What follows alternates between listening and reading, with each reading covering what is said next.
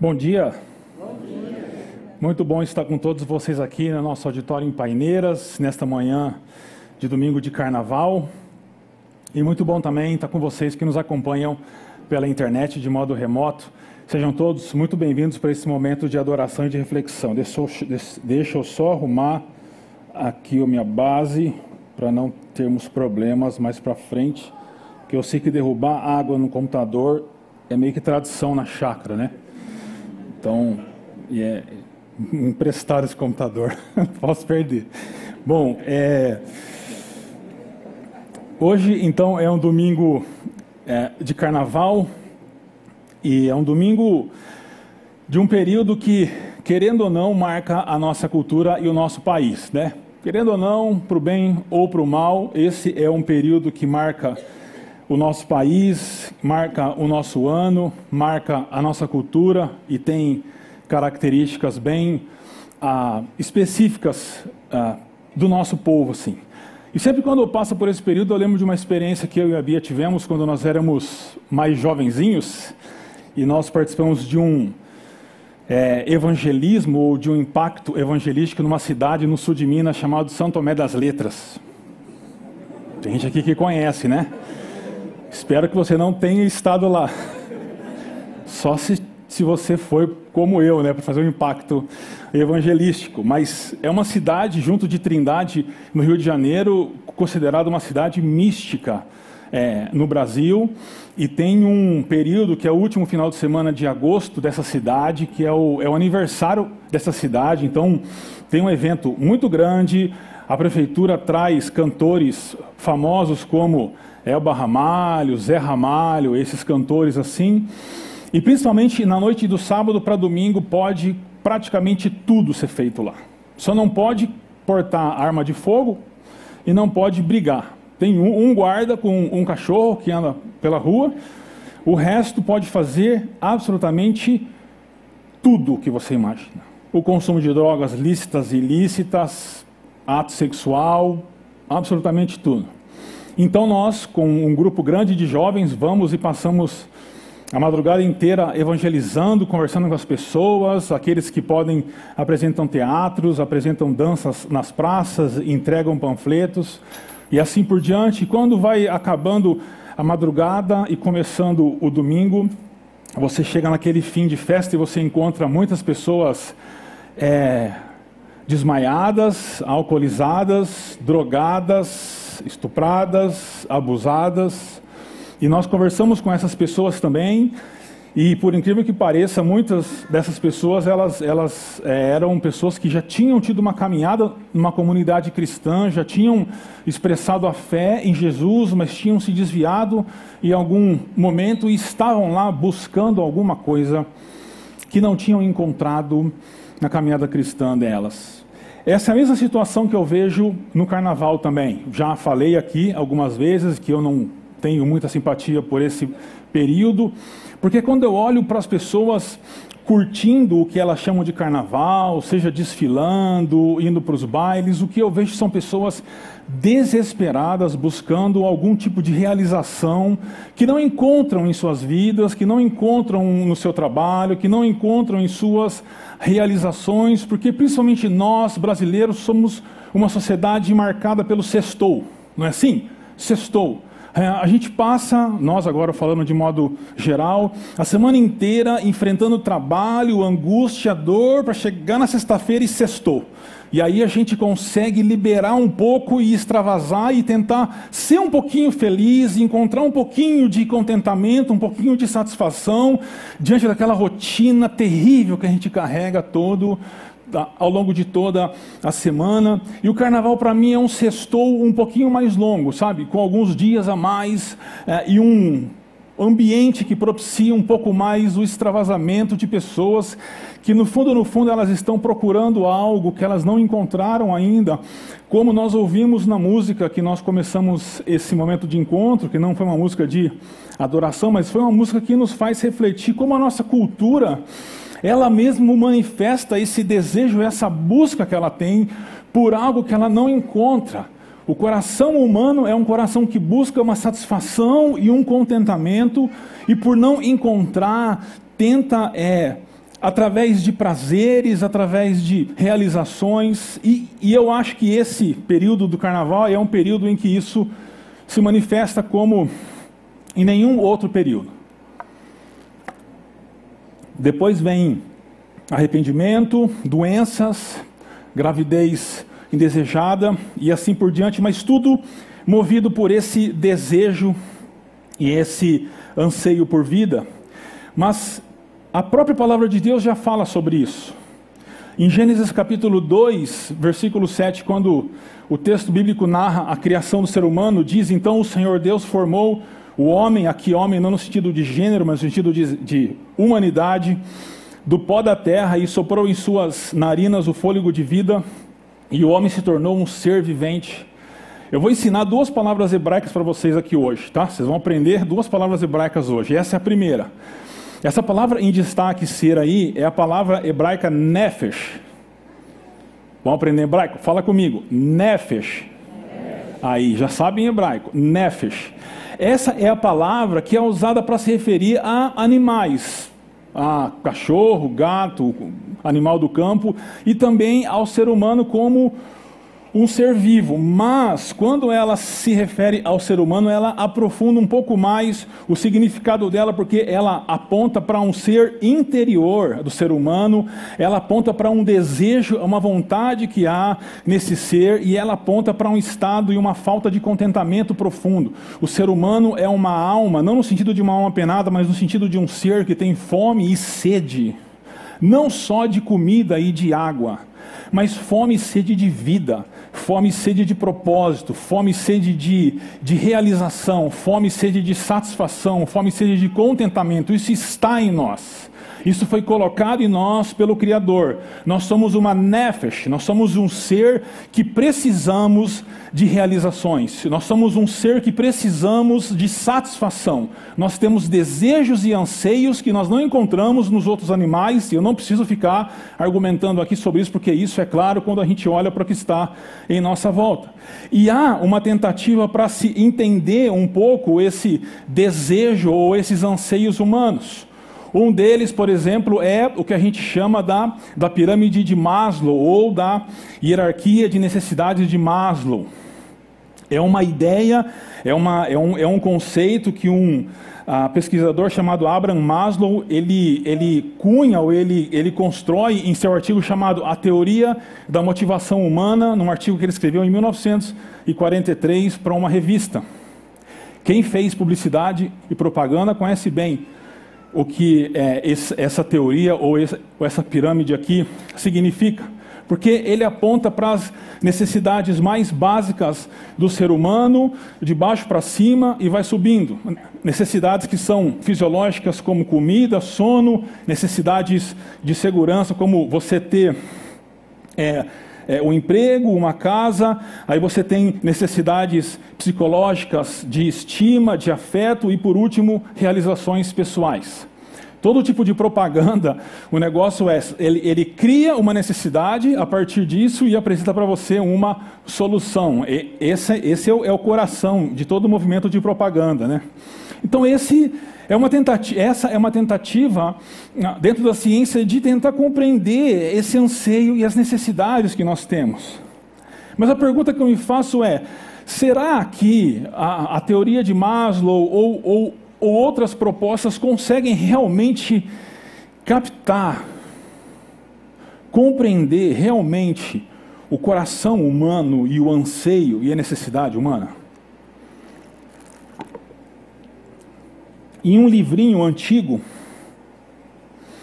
ah, mais ou menos famoso, chamado O Mundo, a Carne e o Padre Smith, é uma ficção, não é um, um livro que, que, que, fala de uma história real, mas fala de um, de um pároco, de um, de um sacerdote que era um homem temente a Deus, que ele tinha uma, uma, uma percepção da habitação da trindade no mundo e ele vive em meio a uma cidade, a uma vila industrial monótona e ele tenta levar, levar a graça de Deus para a vida daquelas pessoas, homens e mulheres comuns que eram seduzidos ah, pela carne, pelo pecado, pelas atrações do mundo. Então você tem alguns encontros desse padre com pessoas e em um desses momentos ele é abordado por uma mulher, uma novelista que escrevia suas novelas e ela tinha vendido muito dos seus livros nos Estados Unidos e ela desejava muito encontrar um sacerdote para fazer uma pergunta para ele sobre a questão do sexo, né? Já que o sacerdote romano ele é um celibatário e ela então no diálogo que essa mulher tem com o padre Smith, ela diz o seguinte: eu sempre entendi que a religião é um substituto do sexo. Então vem uma resposta do padre Smith, muito interessante. A resposta dele é assim: Eu ainda prefiro aceitar que o sexo é um substituto para a religião. E que o jovem homem que toca o sino do bordel está inconscientemente procurando por Deus, disse o padre Smith. Provocativa essa fala dele. Provocativa. Mas interessante. Porque o que ele está dizendo é todo anseio humano, em última instância, é um flash de um anseio muito maior que nós temos.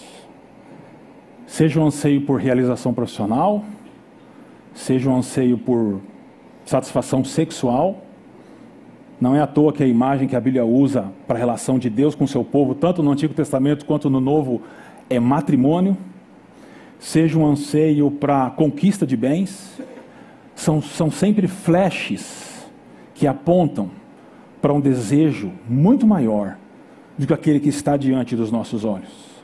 Então ele está dizendo que um jovem que está desejando ter ali uma, uma satisfação sexual ah, rasa, superficial, rápida, ah, comercial. No fundo, no fundo, aquilo aponta para um desejo muito maior que ele precisa, que ele está buscando, e que aquilo não vai trazer o que ele, o que ele quer.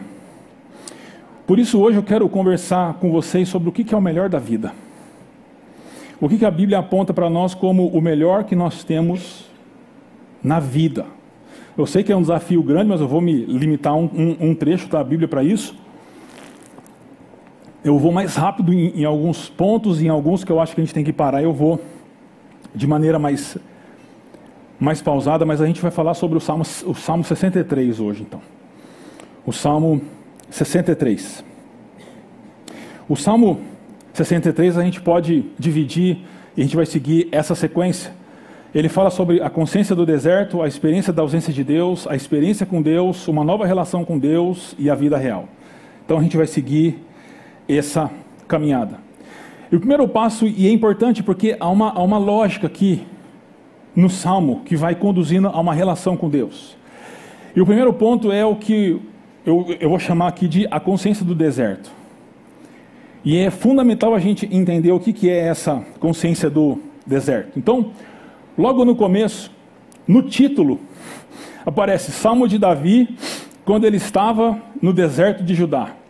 É interessante porque os títulos que você encontra, por exemplo, nos evangelhos ou nas cartas, são títulos que os tradutores colocaram, mas muitos títulos nos Salmos são títulos que estão no texto original, alguns títulos que falam sobre a a, a, música ou títulos que dão alguma informação histórica, e esse título aqui é um desses títulos que traz uma informação é, histórica, que Davi estava então no deserto de Judá. A gente já caminhou com o pastor Ricardo pregando sobre a história de Davi, e Davi esteve pelo menos duas vezes no deserto fugindo, uma quando ele, ele fugia de Saul, outra quando ele fugia do seu filho Absalão.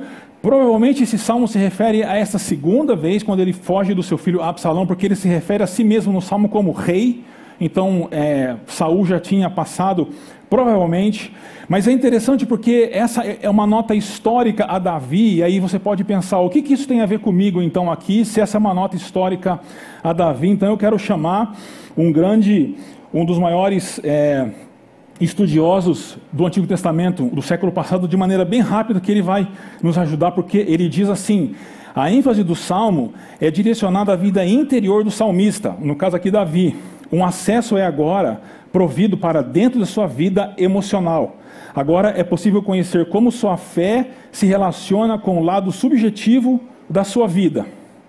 Os salmos testificam para todos os problemas comuns e alegrias da vida humana ordinária, no qual todas as pessoas participam.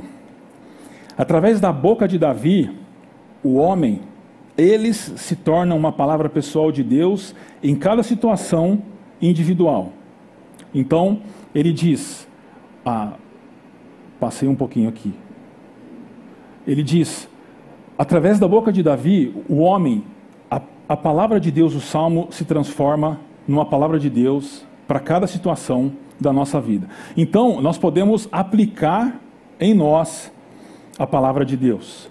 Então, a consciência do deserto é importante por pelo menos três razões. Ah, quando a gente lê a Bíblia toda, a gente conhece, aqueles que são é, familiarizados com a história bíblica sabem que existe uma história muito importante no Antigo Testamento, que é quando Deus tira seu povo do Egito e leva seu povo para a terra prometida, seu povo caminha durante 40 anos pelo deserto. Mas não é só esse período. Esse período também ele se torna uma metáfora para a caminhada cristã. Então, o povo de Deus hoje está em peregrinação pelo deserto rumo àquele lugar em que nós ansiamos chegar. Então, significa que nós também estamos numa peregrinação ao longo do deserto. E quando a gente fala sobre esse anseio e esse desejo por Deus, a consciência do, do deserto é importante por pelo menos três razões. Primeiro, porque ela nos lembra que nós ainda estamos em peregrinação. Não é pelo fato de nós estarmos em nossos escritórios durante todos os dias da semana, dirigindo os nossos carros com o ar-condicionado ligado, voando daqui para lá, sentando à mesa e comendo boas comidas, que nós não estamos numa peregrinação. Às vezes nós nos esquecemos que nós estamos peregrinando rumo ao lugar que nós ansiamos chegar. Mas quando nós nos esquecemos que nós estamos nessa peregrinação, nós passamos a nos esquecer para onde nós estamos indo e do que nós precisamos ter, é, ter sede e desejar. Então, a consciência do deserto, em primeiro lugar, lembra que nós ainda estamos em peregrinação. Em segundo lugar, a consciência do deserto nos mantém no caminho, pois ainda nós não chegamos no destino. Nós precisamos lembrar que nós ainda não chegamos onde nós desejamos chegar. E esse é um risco, às vezes, procurar por atalhos nessa vida. Nós esquecemos que nós ainda não chegamos lá, mas que nós temos um, um destino para chegar. E a terceira característica é que a consciência do deserto nos ajuda a discernir a nossa verdadeira sede.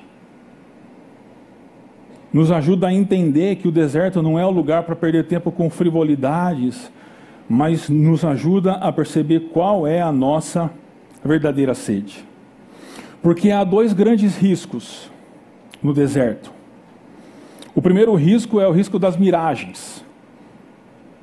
Miragem é quando a pessoa, por causa do, do sol e por causa da visão de, de, de, ótica que ela tem, da ilusão, ela, ela vê a água onde não tem água.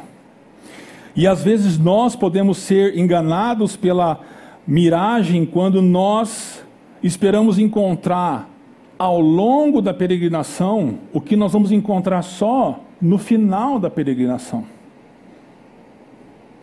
Isso acontece, por exemplo, quando você deseja encontrar no seu trabalho uma satisfação última que você não vai encontrar aqui, mas você vai encontrar só lá. E a miragem é um perigo ao longo da peregrinação, porque ela pode gerar em nós a ilusão de que nós já encontramos ao longo da peregrinação o que nós vamos encontrar só no final da peregrinação. E a segunda fonte de perigo ou objeto de perigo são as próprias fontes de água, porque ao longo da peregrinação pelo deserto você encontra fontes de água. E a tentação é você estacionar naquela fonte de água e não sair mais de lá, porque ela é um lugar de segurança. Mas se você ficar naquela fonte de água, você nunca vai chegar no seu destino. Então, a fonte de água, ela pode ser uma benção, mas ela também é um perigo, porque ela pode ser um lugar onde você se apega à segurança. E isso faz com que você abandone a sua jornada.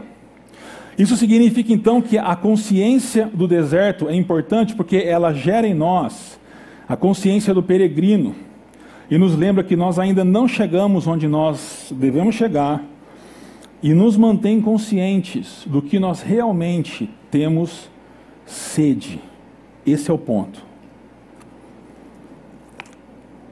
se nós nos esquecermos que nós estamos em peregrinação, nós vamos nos esquecer do que realmente nós temos sede. Mas o texto avança e ele fala da experiência da ausência de Deus. É muito interessante o que o salmista vai dizer sobre isso. Porque você só pode ter o sentimento de ausência de algo que você sabe que existe. Você não pode ter o sentimento de ausência de algo que não existe. Às vezes em casa, os meninos estão com fome e eles dizem assim: Eu quero comer alguma coisa gostosa. Beleza. Que coisa gostosa que vocês querem comer? Ah, eu, eu não sei o que, que é. Como que não sabe? Só pode comer o que existe, né? Mas crianças conseguem fazer essas coisas. Mas isso a gente encontra no versículo 1 do Salmo. E é interessante porque a experiência da ausência de Deus é marcada por duas características. Primeiro, pelo desejo. Então, o salmista Davi, ele diz assim: Deus, tu és o meu Deus, eu te busco intensamente. A minha alma tem sede de ti, todo o meu ser anseia por ti.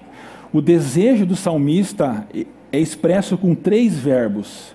E são três verbos diferentes. O primeiro, eu te busco intensamente, expressa um desejo intenso com foco no relacionamento do objeto desejado. O segundo, sede, deseja é, é, aponta para um desejo de algo vital, que se não for é, é, é, conquistado, pode levar à morte. A morte certa. E o terceiro, que é o anseia, é um desejo tão forte, tão forte, que causa fraqueza no corpo do salmista. E é interessante que o salmista, ele, ele usa três verbos diferentes para falar do desejo e do anseio dele por Deus. Você tem que se lembrar que Davi estava aqui no deserto, ele não tinha gramáticas do hebraico para procurar e dizer, eu vou usar esse verbo aqui, agora eu vou usar esse verbo aqui. Ele estava no deserto, mas ele usa três verbos diferentes para mostrar para nós que todos os desejos que nós temos, no fundo, no fundo, eles apontam para a única fonte de anseio e desejo que nós temos. E é um desejo profundo do salmista, porque ele manifesta um anseio e um desejo por Deus. E um desejo que é fruto da ausência que ele tem de Deus. Porque ele está no deserto, ele sente sede, e agora ele começa a entender de quem que é a sede, ou que, que sede é essa que ele sente. E essa sede é uma sede baseada num desejo profundo. E a segunda característica da experiência da ausência de Deus é que ele identifica o alvo do desejo. Então ele diz: A minha alma tem sede de ti, todo o meu ser anseia por ti. Olha a palavra hebraica que eu ensinei para vocês aqui. A alma é a palavra nefesh, de novo. Então ele diz: A minha nefesh, o meu ser ele tem sede. E aí há um destaque nos pronomes aqui, ti, numa referência a Deus. Ele diz: a minha alma, o meu ser, a minha satisfação, o meu contentamento, o meu anseio, o meu desejo é em ti. Note os passos. A consciência do deserto nos traz a consciência da sede. A experiência da ausência de Deus nos mostra qual é essa sede. Porque é importante entender que nós só temos a necessidade ou só sentimos a ausência daquilo que nós conhecemos. E a nossa nefesh, a nossa alma, é uma terra seca, desesperadamente ansiando por uma pessoa, por um ser, por Deus. Não há nada mais no mundo que possa satisfazer a alma humana do que a pessoa de Deus. A sede que nós temos, a sede da nossa nefesh, é de Deus. Mas o salmista, ele avança então e note a lógica do texto. Então, consciência do deserto, a sede. A consciência da experiência com Deus, ou da experiência com a ausência de Deus, aponta para qual é essa sede. E agora ele avança para falar sobre a experiência que ele tem com Deus. Para satisfazer essa sede, isso está nos versículos 2 a 5. E essa experiência com Deus tem quatro características. Primeiro é o encontro. No começo diz: Quero contemplar-te no santuário e avistar o teu poder e a tua glória. No original, literalmente é assim: Quero no santuário contemplar-te e avistar o teu poder e a tua glória. Contemplar e avistar estão no coração do verso, dando destaque e apontando para o sentido de encontro entre o salmista, no caso Davi, e Deus. A primeira característica, então, da experiência de Deus, que é impulsionado pelo senso de ausência de Deus, é esse encontro que ele tem com Deus. Encontro porque Deus vem ao seu encontro e porque Deus move o salmista ao encontro de Deus. E aí, esse encontro do salmista e de Deus. O encontro que é um encontro não, é, ah, não teórico, não um encontro é, é, distante, mas um encontro pessoal entre dois seres que se encontram. A segunda característica da experiência com Deus é a experiência de amor, do amor de Deus. Então, ele diz: O teu amor é melhor do que a vida, por isso os meus lábios te exaltarão. Eu acho que essa é uma das afirmações mais retumbantes que você encontrará na Bíblia. O teu amor é melhor do que a vida. O que, que pode ser melhor do que a vida?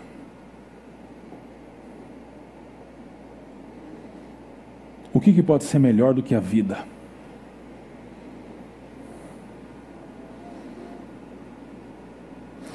Depois da consciência do deserto, da ausência de Deus, agora Davi, o salmista encontra Deus e ele diz: O teu amor é melhor do que a vida. A palavra para amor aqui é a segunda palavra hebraica que eu vou ensinar para vocês hoje. É a palavra hesed. Fala comigo. Hesed. Hesed. Muito bom. Essa é a palavra para amor no Antigo Testamento que fundamenta o amor da aliança. O amor que Deus tem pelo seu povo, pelo povo da aliança. Tem outras palavras para amor. Esse é o amor da aliança. É o amor que vai fazer esse Deus enviar o seu filho à cruz por nós e é interessante que para o pensamento hebraico, a vida é o que existe de mais importante. E esse é o único momento em toda a Bíblia que você vai ver o texto bíblico que é hebraico falando que existe algo maior do que a vida. E o que é maior do que a vida é o amor de Deus, é a Hesed de Deus, é o amor da aliança, é o amor do pacto de Deus. E a resposta do salmista a essa récede é: Por isso os meus lábios te louvarão. A segunda característica dessa experiência com Deus é a experiência do amor de Deus. Mas há uma terceira experiência que é a experiência do comprometimento do salmista. Então é interessante que ele diz assim: Enquanto eu viver, te bendirei em teu nome levantarei as minhas mãos. Isso é diante do que Deus agiu, ou Deus fez, no caso aqui, encontrando Davi e manifestando sua resta de seu amor para ele. Ele então faz, ele, ele se compromete com Deus, dizendo: Eu vou te bendizer, eu vou te anunciar, eu vou te louvar e eu vou levantar minhas mãos no sentido de um comprometimento, de um juramento a Ele. É interessante porque nessa experiência com Deus, há também um passo do salmista em direção a Deus no sentido de se comprometer, de se envolver com Deus, de dar um passo no sentido de ter também o seu lado de resposta a Deus. E por último, a quarta característica da experiência com Deus é a satisfação. A minha alma que palavra é para alma aí, como vocês aprenderam? Que palavra é para alma aí? Nefesh. A minha alma ficará satisfeita. Quando, como quando tem um rico banquete, com lábios jubilosos, a minha boca te louvará. A alma ali é nefesh e a palavra para satisfeita, ela tem a ideia de abundância, de ter todas as necessidades supridas de ter contentamento. contentamento como resultado do encontro, da experiência do amor, do comprometimento, gera então a satisfação. A consciência do deserto nos lembra que nós temos sede. A experiência da ausência de Deus nos lembra que a nossa sede é de Deus. E a experiência com Deus nos ensina que a única fonte de satisfação dessa sede, dessa, da nefesh, é Deus e o seu amor por nós. Então, eis aí os pontos da experiência com Deus. Agora, é interessante porque essa frase que eu destaquei, né, o teu amor é melhor do que a vida, por isso os meus lábios te exaltarão. Acontece alguma coisa aqui no salmista que, que é transformador e que tem que acontecer com a gente, porque para mim aqui é quando a informação se torna uma experiência profunda. E é claro, eu não estou falando aqui da experiência, aquela experiência superficial, aquela experiência de uma noite, aquela experiência do arrepio que o pastor é, Ricardo falou domingo passado. Isso, isso é passageiro, isso não muda ninguém, isso, isso é vazio. Eu estou falando de uma experiência que, que é profunda com Deus e perene, que tem, e que tem o poder de transformar um coração humano. E aqui eu acho que está a divisão entre muitas pessoas que, que se dizem seguidores ou seguidoras de Jesus, e, e eu até acredito que sejam, mas daquelas que realmente conseguiram sentir o gosto do amor e da graça de Deus. Quando a informação se torna uma experiência pessoal. Porque quando eu falo para vocês assim, Cristo morreu por você, como que isso chega no seu coração? Quando eu falo para você assim, a graça de Deus te alcançou, como isso chega no seu coração? O que o que Davi está falando aqui, por exemplo, é o que a gente encontra no Salmo 34, versículo 8, que o salmista diz assim: Provem e vejam como o Senhor é bom, como é feliz o homem que nele se refugia. Nós, ocidentais, pós-iluministas, é, cartesianos, a gente pega esse provem aqui e a gente traduz como teste, né? Vamos testar Deus, põe Deus numa carteira, dá um teste, quero ver se é bom Deus. Em inglês a gente pega melhor esse, esse verbo que é taste. A ideia não é testar numa prova, a ideia é experimentar um alimento.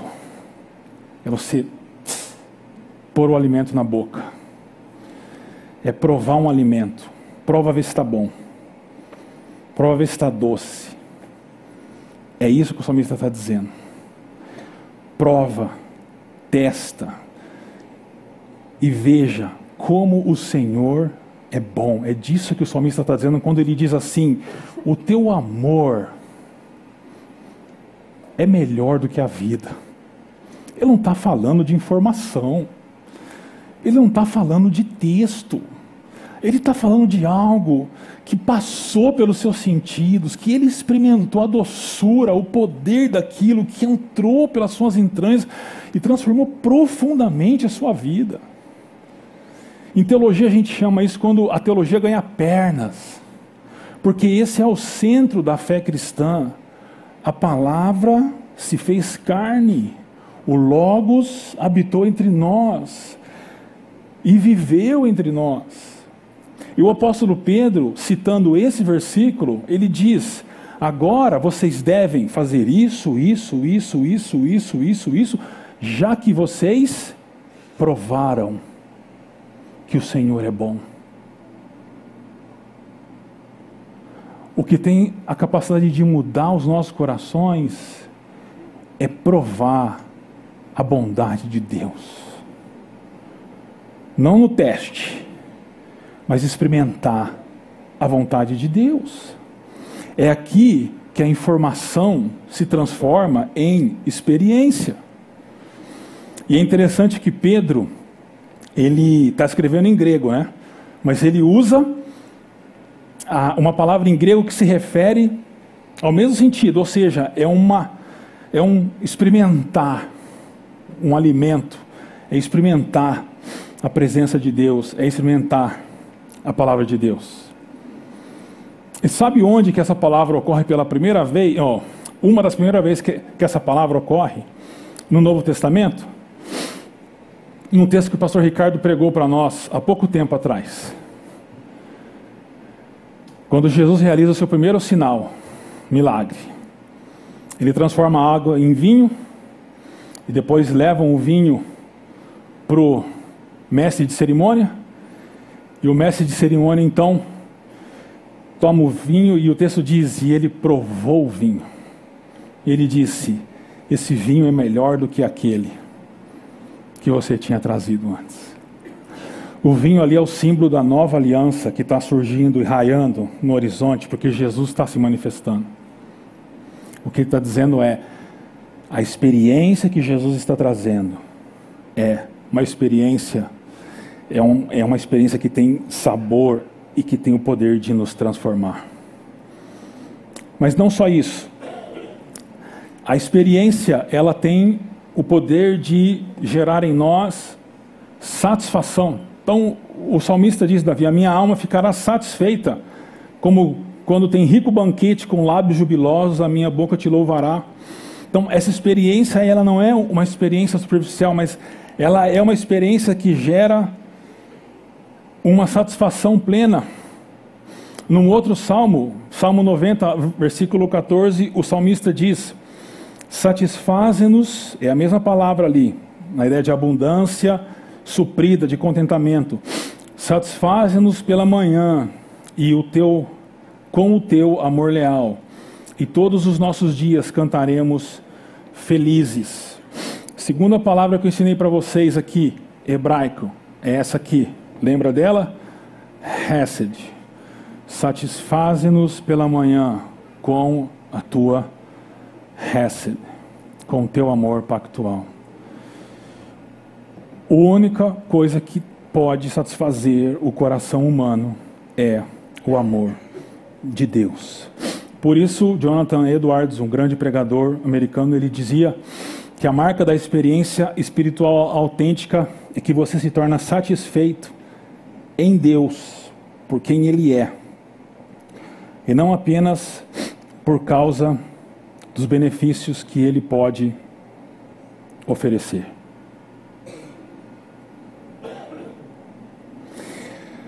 Avançando, querendo chegar no final, e tudo isso então nos lança para uma nova relação com Deus. Então, note aqui a lógica. A consciência do deserto nos lembra que nós temos sede. A experiência da ausência de Deus nos lembra que nós temos sede de Deus. A experiência com Deus sacia a nossa sede na resta de Deus, no amor de Deus. E isso nos lança para uma nova relação com Deus. E essa nova relação com Deus tem três características. Primeiro, ela é orientada por Deus. Então, ele diz, isso é nos versículos 6 a 8: Quando me deito, lembro-me de ti, penso em ti durante as vigílias da manhã. Diferente lá do versículo 2, lembro-me e penso, eles estão no lado oposto do, do versículo, está no começo e no final, apontando para uma continuidade maior. Se a gente lembrar, então, do, do primeiro versículo do texto que diz: Ó Deus, tu és o meu Deus e eu te busco intensamente. Intensamente pode ser, eu te busco logo pela manhã. A ideia aí é que desde a manhã, quando o sol raia, até quando o sol se põe, o salmista busca Deus, o salmista pensa em Deus, o salmista lembra em Deus, porque esses dois verbos, lembra e pensa, eles são sinônimos, eles trazem a ideia de ponderar com muito cuidado, de pensar seriamente a respeito, de considerar. Ou seja, aponta para uma vida orientada por Deus, como resultado dessa caminhada nossa, uma nova relação com Deus se baseia numa vida orientada agora por Deus, é uma mente orientada, é uma vida orientada pelo desejo por Deus. A segunda característica, o salmista diz: Porque és a minha ajuda, literalmente é, és o meu ajudador. canto de alegria à sombra das tuas asas. Ah, nessa nova relação com Deus, a segunda característica é que a vida ela, ela é fundamentada numa confiança em Deus. E é uma confiança tão singela que Jesus mesmo diz, quando ele diz assim: Quantas vezes eu quis unir os seus filhos como a galinha reúne os seus pintinhos debaixo das suas asas, mas vocês não quiseram. Eu achava essa imagem de Jesus tão assim é, infantil, até eu ter uma experiência lá no, no, no sítio da, de parte da minha família, que teve uma chuva de. lá em Auriflama, que teve uma chuva de, de é, pedra né, e de granizo, e, e, a galinha protegeu os filhotes no meio do terreiro e ela morreu, e os filhotes ficaram vivos. E eu entendi o que Jesus falou, quando ele disse que queria proteger o seu povo debaixo das suas asas. Como consequência dessa caminhada, essa relação com Deus ela é fundamentada nessa confiança com Deus, mas não numa confiança superficial, passageira, que ora tem, ora não tem, mas numa confiança que gera alegria e que gera liberdade, porque confiamos que realmente Deus está conduzindo todas as coisas, nós não precisamos confiar em nós mesmos, mas podemos confiar em Deus. E a terceira característica dessa nova relação com Deus é a, a intimidade com Deus. Então, o salmista diz: A minha alma, de novo aí, a nefesh, apega-se a ti, a tua mão direita me sustém. Essa palavra pega-se, ela ocorre lá em Gênesis 2:24, quando o texto diz: "Por essa razão o homem deixará pai e mãe se unirá a essa mulher e eles se tornarão uma só carne." Apontando para uma relação de intimidade entre Deus e o salmista.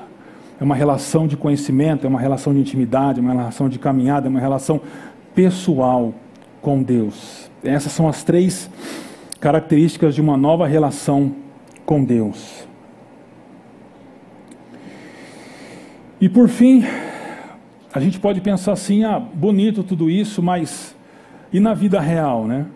O salmista estava na vida real. Então, nos versículos 9 a 11, ele vai falar sobre inimigos, ele vai falar sobre perigos, ele vai falar sobre espada, e ele vai falar que no meio de tudo isso, ele experimenta de alegria, ele experimenta de confiança e ele experimenta de louvor a Deus. Então ele diz: Mas o rei, está falando dele mesmo, se alegrará em Deus. Todos os que juram pelo nome de Deus, aqui é uma expressão de confiança, o louvarão, uma esperança de uma expressão de louvor o resultado final aqui é que o salmista ele não está falando de um mundo idílico, de um mundo na terra do nunca, de um mundo utópico, mas ele está falando de uma vida real e que nós enfrentamos todos os dias, mas como resultado dessa caminhada com Deus, a gente pode enfrentar as nossas lutas e desafios com alegria, com confiança e com louvor. Então, para a gente avançar para o final, o, o Salmo 63, então, ele fala sobre a consciência do deserto que aponta para a sede que nós temos. Ele fala sobre a experiência da ausência de Deus, mostrando que nós temos sede de Deus. Ele fala sobre a experiência de Deus, dizendo que a satisfação dessa sede nós só encontramos no amor de Deus. E a partir disso nós podemos ter uma nova relação com Deus e isso se aplica à vida real. Mas a pergunta é como que começa tudo isso? Qual que é a porta de entrada para tudo isso? Como que é possível tudo isso? Bom, houve um outro rei, muitos anos depois de Davi, e muitos anos atrás, que cujo trono não era um trono como foi o de Davi, mas era mas foi uma cruz. Quando Jesus foi pendurado na cruz, sobre Jesus se colocou uma inscrição de forma irônica que dizia: Este é Jesus, o Rei dos Judeus. Era uma ironia, porque a menção das, das inscrições sobre a cruz, elas traziam a razão da execução daquelas pessoas, né? Mas no caso de Jesus foi com uma ironia. Ele se dizia o rei, e acabou morrendo numa cruz, mas mal sabiam que ali estava o verdadeiro rei em seu trono. Porque esse é um rei cujo trono não é de mármore, não é de ouro, mas é uma cruz. E esse rei foi abandonado por Deus. Por isso, no momento mais difícil, por volta das três horas da tarde, diz que Jesus bradou: Deus meu, Deus meu, por que me abandonastes? Por que me abandonastes? Esse rei foi abandonado por Deus por uma razão: pela Hesed, pelo amor da aliança, pelo, por causa do povo de Deus, por minha causa e por sua causa. Jesus foi abandonado para que nós não fôssemos abandonados. Esse é o rei cuja cruz, cujo trono é a cruz e que foi abandonado para que nós não fôssemos. Esse é o rei que abriu o caminho para que nós pudéssemos ter a consciência do deserto e nos lembrar que nós temos sede, ter a experiência da ausência de Deus e nos lembrar que nós temos sede de Deus, ter a experiência com Deus e nos lembrar que só no amor de Deus nós encontramos satisfação e podemos ter uma nova relação com Deus e enfrentar a vida a partir disso. Se você chegou aqui buscando tudo isso, Talvez hoje seja o dia que você encontre a satisfação para sua vida, para sua sede, porque muita gente procura, mas muita gente não encontra isso. E para encerrar, eu trago um exemplo disso, que é uma música famosa, de uma banda famosa do YouTube chamada I Still Haven't Found What I'm Looking For. A tradução é Eu ainda não encontrei o que eu estou procurando. Essa é, um, essa é uma música que ele vai dizendo como ele ficou, como ele procurou em vários lugares e ele não encontrou ainda. Só que o final é estarrecedor para mim. Então diz assim a música: Eu escalei as montanhas mais altas, eu corri através dos campos apenas para estar com você, apenas para estar com você.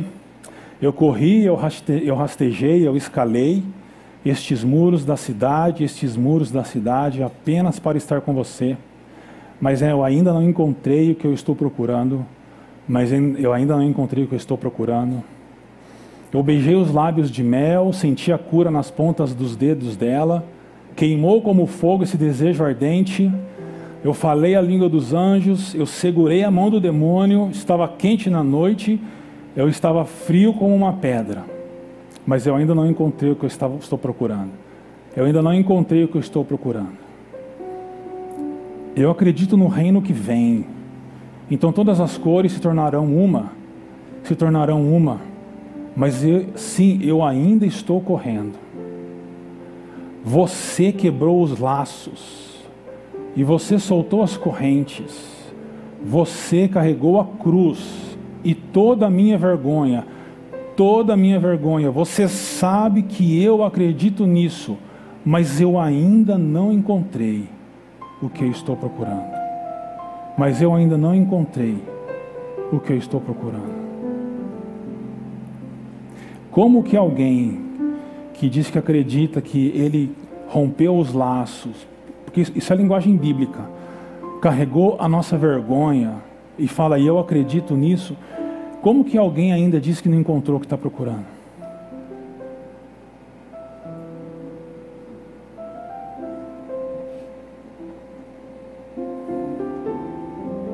Eu só tenho uma resposta para isso. Essa pessoa não provou o amor de Deus. E não pode dizer, do fundo do coração, o teu amor é melhor do que a vida. Por isso, eu não estou pregando para os foliões do carnaval. Eu estou pregando para você que está aqui. Talvez essa possa ser a sua situação. Você acredita, mas ainda você não encontrou o que você está procurando. A minha oração é que esta manhã você encontre, porque o que você está procurando está aqui entre nós. E Ele, Ele é melhor do que a vida. Ele é da vida o que nós temos de melhor. Por isso, os desafios que ficam para nós é: primeiro, renda-se. Renda-se a esse rei cujo trono foi a cruz e que foi abandonado por você. Ele é o melhor da vida. Nada é melhor do que Ele. Teu amor é melhor do que a vida. E o amor de Deus não é um conceito, mas é uma pessoa que encarnou e viveu entre nós. Segundo, mantenha a consciência de peregrino, senão você vai esquecer que você tem sede. Você vai buscar fontes que não vão saciar sua sede. Você não chegou ainda lá, nós não chegamos ainda lá. Nós não podemos buscar atalhos, nós não podemos parar na primeira fonte de água. Nós temos que continuar a peregrinação. Nós chegaremos um dia lá. Mantenha a consciência de peregrino. E por fim, priorize o que é realmente prioridade. A sua caminhada com Cristo, a sua devoção por Jesus e o fato de que o amor de Deus é melhor do que a vida. É melhor do que a vida. Porque Jesus dá vida ele é o melhor. Deus abençoe.